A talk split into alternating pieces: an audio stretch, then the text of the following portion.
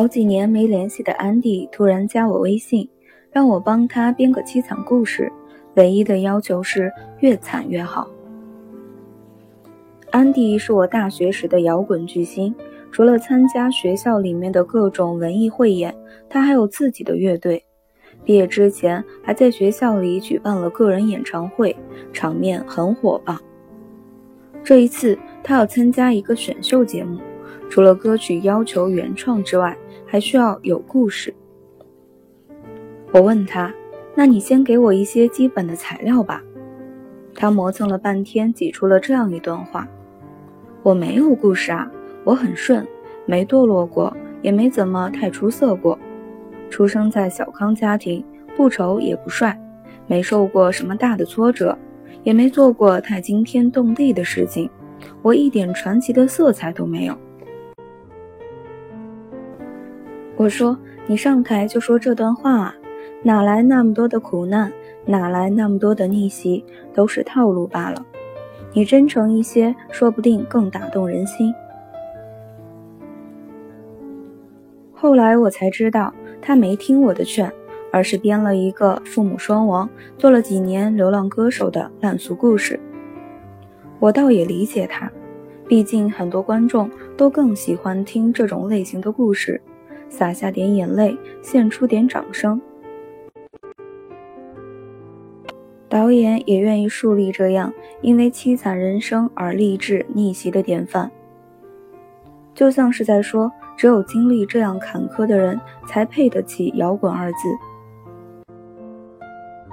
可惜的是，他后来也没有太多的起色，大概是惨卖的过了，而音乐的修为跟不上。这毕竟还是音乐比赛，不是故事会。真要比惨，谁都能抖几箩筐的惨事来，谁都能演几出窦娥冤的戏码来。只不过有人选择了蒙混过关，将套路当作捷径去走；还有人选择了咬牙坚持，将套路走成了出路。认清社会的套路，却不痴迷于套路，一定比偷懒耍滑好。识破生活的小伎俩。却不对其失望，一定比自甘堕落强。有钱人告诉你，钱不是万能的。长得好看的人总喜欢说，长得好看有什么用？瘦子总喜欢说，胖一点好，更健康。成功的人经常说，努力并不是决定性因素。信用卡广告告诉你怎样去过买买买的人生。却鲜有人提醒你，信用卡刷爆了该怎么办？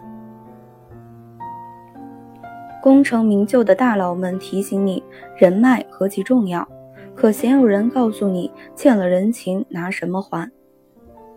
旅行社怂恿你来一场说走就走的旅行，可没有人示意你说走就走之后的吃土生活该怎么过。他们只是随口说说、随便秀秀、随意逗逗的套路，你却都认真的信了。于是你在一无所有的年纪，将谈钱视为庸俗至极的事情，将赚钱当做可有可无的事情。你在本该处于颜值巅峰的年纪，活成了一个只会玩手机的胖子。你在本该奋斗的年纪，选择了投机取巧。盼着少劳多得，甚至不劳而获。我们得承认，这确实是一个充满套路的世界。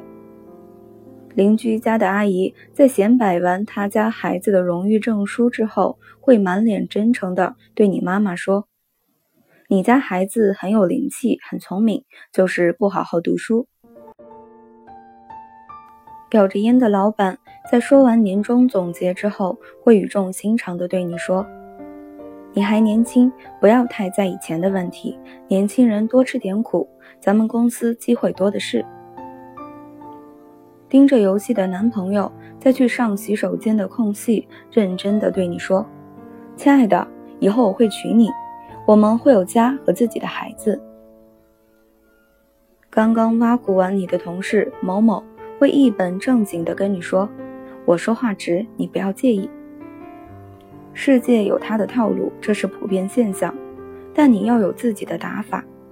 比如看透人情却不世故，褪去稚嫩仍旧单纯，遭遇冷漠还能依旧热情。记住，在这个智商严重过剩的年代，走心才是唯一的技巧。我还想强调一句：套路本身没有问题，缺乏诚意才是问题。很多套路都是功利社会的游戏规则，是维持社交正常运转的基础。无非是表面功夫做得很到位，比如做事周到、办事体面，它其实是包含有礼貌、尊重和强调人情等多重含义的。换个问题，你难道不喜欢那些套路做得很足，同时事情又做得很到位的人吗？